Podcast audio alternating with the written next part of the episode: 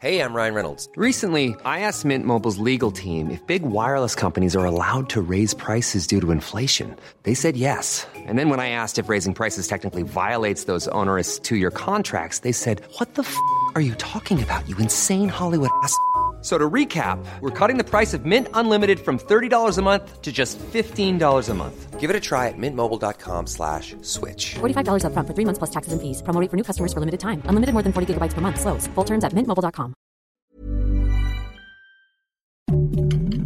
Heraldo Podcast. Un lugar para tus oídos. Noticias del Heraldo de México. El secretario de Gobernación, Adán Augusto López, descartó que en México se presente una desaceleración económica producto de la variante Omicron de COVID-19. Durante la conferencia matutina, dijo que Omicron es más transmisible, pero no ha producido el cierre de empresas y negocios como la variante Delta. Ante el alza de contagios por la nueva cepa de COVID, Omicron, la demanda de pruebas en los kioscos se ha disparado en 329% según el personal que aplica los test.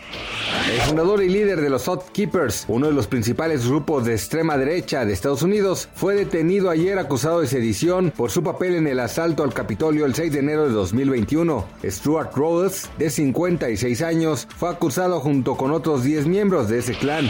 Ricardo Bofill, reconocido arquitecto español, murió este 14 de enero a la edad de 82 años de edad. Era conocido como una de las figuras más internacionales del diseño y la construcción del siglo XX, pues innovaba con sus obras donde combinaba el neoclasismo y la posmodernidad, y por haber sido suegro de la cantante mexicana Paulina Rubio.